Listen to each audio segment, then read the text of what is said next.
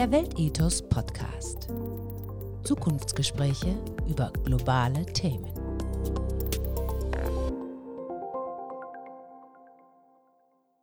Herzlich willkommen zum Weltethos Podcast, zu unserer neuen Ausgabe. Und in dieser neuen Ausgabe machen wir ein Gespräch mit Carla Remsma. Carla Remsma ist bekannt geworden als Aktivistin für Fridays for Future. Ähm, sie hat in verschiedenen Fernsehdiskussionen auch schon dazu Stellung genommen. Sie ist jemand, der ähm, auf eine sehr angenehm, frische und unkomplizierte Art, äh, sagen wir mal, auch mit Expertinnen und Experten umgeht und eben auch ein bisschen versteht, meiner Ansicht nach, so die großen Linien zu zeigen. Also man verliert sich da nicht immer im täglichen Klein-Klein der Politik und Wirtschaft, sondern ähm, hat eine Vision vor Augen, wenn Sie sprechen. Und deswegen herzlich willkommen, Frau Remsma. Schön, dass Sie da sind. Hallo und danke für die Einladung. gerne.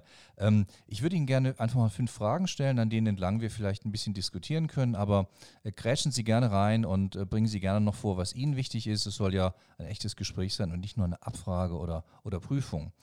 Ähm, das Erste, was ich Sie gerne fragen würde, ist, warum sind Sie denn eigentlich ähm, politisch engagiert? Warum, was war denn der Auslöser, dass Sie sich damit beschäftigt haben und dass Sie gesagt haben, so, also jetzt sollte ich wirklich mal auch in die Öffentlichkeit gehen, ich muss da selbst auch aktiv werden. Was denken Sie, war da der wichtigste Faktor?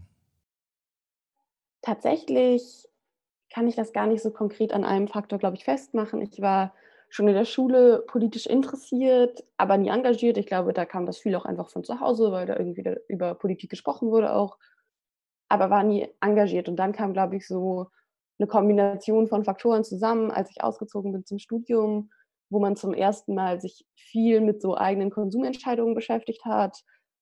Dann natürlich zu den Klimastreiks war es die Rede von Greta, die so viral gegangen ist überall, ähm, die nochmal den konkreten Anlass gegeben hat, zu sagen, ich organisiere jetzt einen Klimastreik hier vor Ort. Ähm, aber ich glaube, es war tatsächlich dann so eine Kombination aus, man beschäftigt sich so mit eigenen Konsumentscheidungen, stellt irgendwie fest, okay, damit werden wir die Welt jetzt nicht retten, weil das eben nur einen sehr begrenzten Teil, also auf einen begrenzten Teil von Faktoren einen Einfluss haben kann. Und solange meine Uni ihren Strom bei RWE bezieht und unsere Stadt Aktien bei RWE hat, werden wir irgendwie den Kohlekonzernen nicht Herr werden können.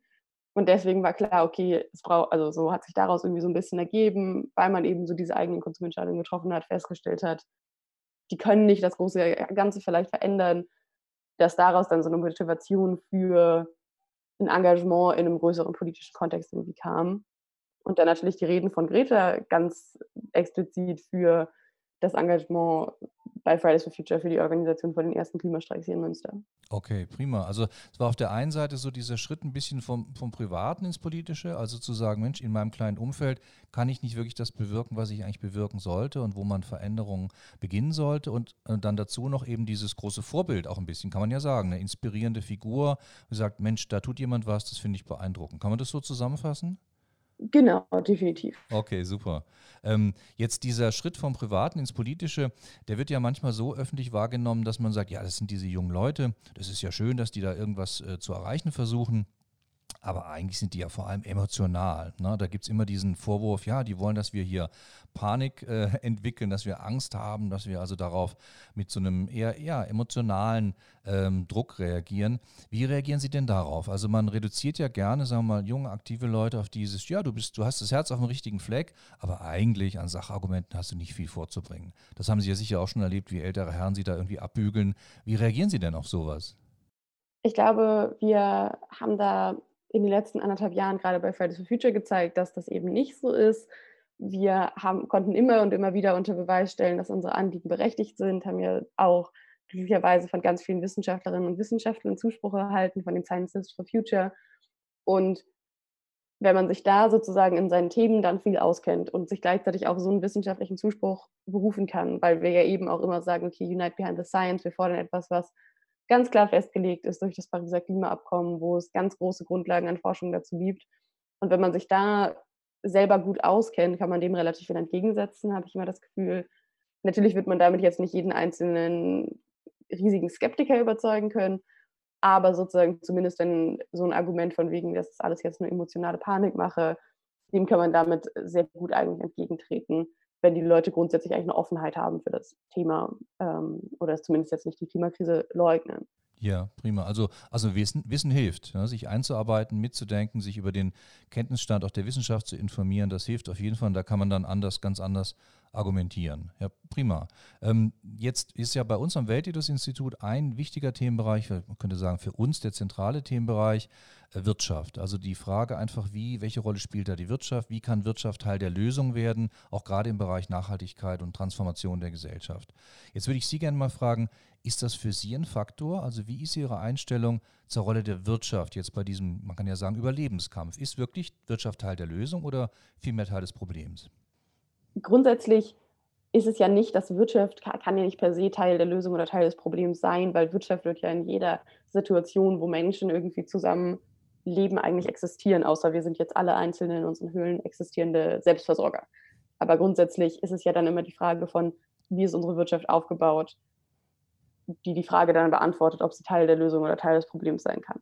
Mhm. Und ich glaube, ich studiere ja auch selber Politik und Wirtschaft, weswegen ich da schon viel auch so in meinem Aktivismus mir darüber auch Gedanken mache. Ähm, und ich glaube, dass grundsätzlich wir schon, wir sehen es ja jetzt auch gerade mitten in der Corona-Pandemie, dass wir Stellen haben, wo eine durch Kommerzialisierung und eine auf möglichst hohe Effizienz getaktete Wirtschaft schon auch Teil des Problems auf jeden Fall ist. Das sehen wir in so Fällen wie Tönnies, das sehen wir in der Pflege, wo man sagt, okay, die Wirtschaft hilft nicht mehr unbedingt den Menschen, sondern die, sie hilft ganz bestimmten Leuten, nur noch Einzelpersonen oder sie, sich zu bereichern, aber sie hilft nicht mehr sozusagen generell zum Wohl der Menschen. Mhm. Das heißt aber nicht, dass das immer so sein muss. Also man sieht das ja auch an ganz vielen anderen Stellen, dass es eben anders sein kann. Und ich glaube, da ist es dann ja immer eine konkrete Frage davon, wie gestalten wir das aus, welche Maßnahmen ergreifen wir, um Wirtschaft eben in bestimmte Bahnen zu lenken.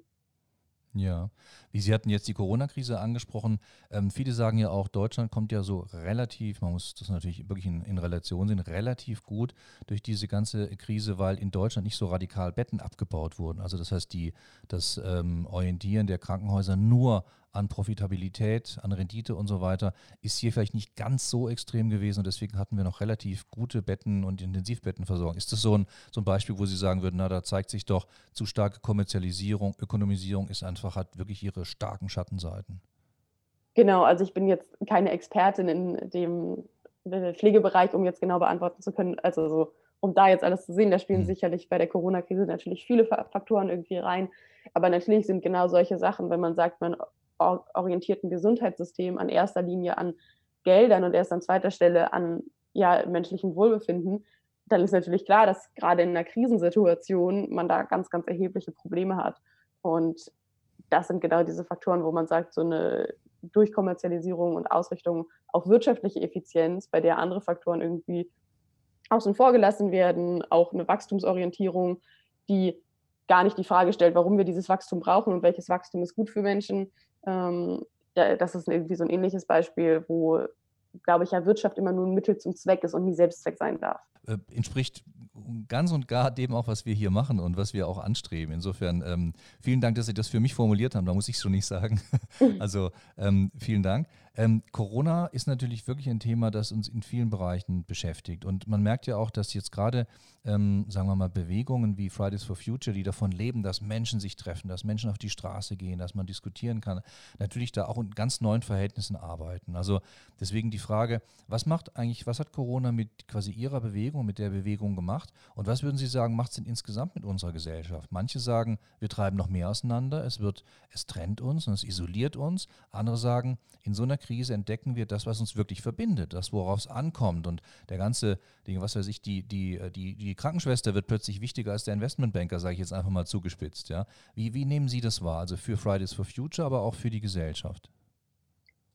Bei uns hat das natürlich uns vor eine riesen Herausforderung gestellt, wie ganz viele andere auch, weil einfach unser Hauptprotestmittel, unsere Hauptaktionsform, die Massendemonstration auf der Straße, nicht mehr möglich war, verantwortungsbewusst, zumindest zu Beginn der Pandemie, auch juristisch teilweise, weil es erhebliche Einschnitte in die Versammlungsrechte und Versammlungsfreiheit gab, aber eben auch, weil wir gesagt haben, okay, wenn wir beim Klima sagen, Unite Behind the Science, dann müssen wir auch bei Corona sagen, Unite Behind the Science. Und gerade zu Beginn war ja einfach total unklar, wie geht man mit dieser Pandemie eben um, mhm. verantwortungsbewusst.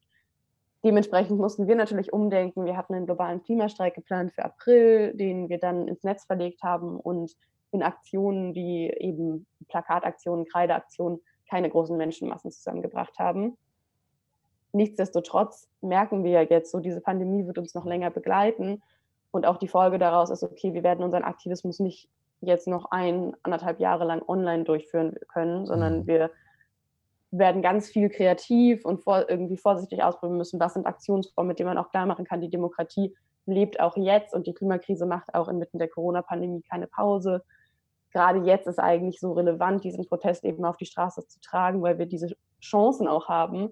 Es wird gesellschaftlich so viel Geld in die Hand genommen. Wir haben jetzt Chancen, systematisch auch was zu verändern und nicht eben zu sagen, okay, wir machen alles genauso wie vorher, sondern wir haben eben diese Gelder, die wir vielleicht auch in kommenden Jahren dann nicht unbedingt auch nochmal ausgeben können, weil wir eben jetzt so viel Schulden aufnehmen, dass jetzt klar ist, alles, was jetzt investiert werden muss, muss klimagerecht investiert werden. Hm. Ähm, und darf eben solche bestehenden Krisen wie die Klimakrise, aber auch soziale Ungerechtigkeiten nicht zusätzlich verschärfen.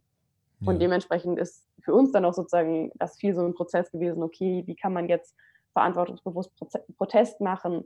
Wie geht man auch mit dieser veränderten Realität um, dass der Protest sich jetzt auf ganz andere Sachen bezieht? Ist es vielleicht nicht mehr der Kohleausstieg an vorderster Front, sondern eben so Geschichten wie Konjunkturpakete. Und ich glaube, für die gesamte Gesellschaft natürlich, und das finde ich auch eine erstaunliche Entwicklung und auch ein bisschen eine erschütternde Entwicklung, dass ich mich noch erinnere, dass wir im März alle gedacht haben, so, boah, jetzt kommt die Gesellschaft mal richtig zusammen, alle sind sehr solidarisch, es werden von heute auf morgen irgendwelche Hotlines eingerichtet für Einkaufshilfen, für Studis, die sagen, wir helfen Schülern bei ihren, ähm, bei ihren Schulaufgaben und unterstützen irgendwie an allen Ecken und Enden. Und das war zu Beginn so ein ganz großer, die Gesellschaft kommt, obwohl wir vielleicht nicht mehr so in der Masse zusammenkommen können, ähm, kommen wir irgendwie so solidarisch zusammen. Was sich jetzt aber schon wieder gefühlt sehr zurückentwickelt hat. Alle ziehen sich so zurück in ihre Kernfamilie, in ihre engsten Freundeskreise und erleben sehr, sehr wenig Gesellschaft auch, glaube ich, als Großes, weil ganz viele Sachen, wo man ja die große Gesellschaft irgendwie so gemeinsam erleben kann, wegfallen. Also so Dinge wie Theater oder so ja einfach mhm. momentan nicht möglich sind, wo man sagt, man trifft vielleicht auch mal Leute, die man sonst nicht getroffen hätte. Ja. Und das, glaube ich, wird, wie sich das irgendwie langfristig auswirkt, weil ja auch klar ist, wir werden noch länger damit leben, dass man vielleicht entfernte Bekannte nicht mehr so einfach trifft. Was das für so eine Gesellschaft macht, äh, wird, glaube ich, spannend zu sehen und auch irgendwie was, wo man aktiv vielleicht dann auch ein bisschen dagegen arbeiten muss, dass wir uns alle nur noch in unsere einzelnen kleinen Zimmer und Wohnungen und Familien zurückziehen. Hm, hm.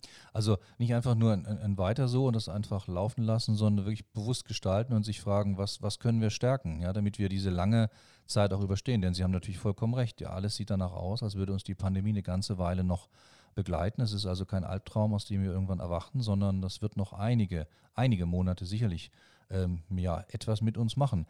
Ähm, als Abschlussfrage würde ich gerne, und das hängt vielleicht auch damit zusammen, die Frage ein bisschen nach den Werten stellen. Also wenn wir so eine Art Neustart mit einer neuen Perspektive, hoffentlich ökologischeren Perspektive schaffen für die Gesellschaft, dann hängt es ja ganz stark mit unseren Werten zusammen. Also wie wichtig ist uns Gemeinschaft, wie wichtig ist uns auch ja, die Um-, Mit- und Nachwelt, wie man so sagt. Ähm, der Begriff der Werte, spielt es für Sie eine Rolle? Also könnten Sie, wenn Sie jetzt gefragt werden, Mensch, was sind denn Ihre entscheidenden Werte, könnten Sie darauf antworten oder würden Sie sagen, Werte ist für mich ein ziemlich komisches Wort?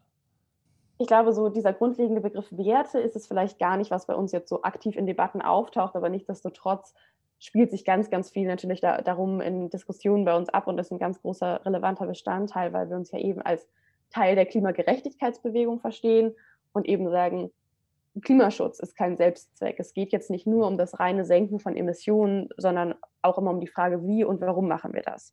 Mhm. Wir können jetzt natürlich unendlich viel blauen, grünen Wasserstoff einführen, der in Marokko oder so gewonnen wird. Damit werden wir aber immer noch nicht bestimmten rassistischen Ungleichheiten, die auch durch die Klimakrise bestärkt werden, wie zum Beispiel, dass die Klimakrise eben vor allen Dingen zuerst Leute im globalen Süden betrifft, die ganz, ganz wenig zur Klimakrise beigetragen hat, denen kommen wir damit noch gar nicht bei. Ähm, mhm. ähnlich ist es zum Beispiel bei feministischen Ungerechtigkeiten, die auch durch die Klimakrise verstärkt werden.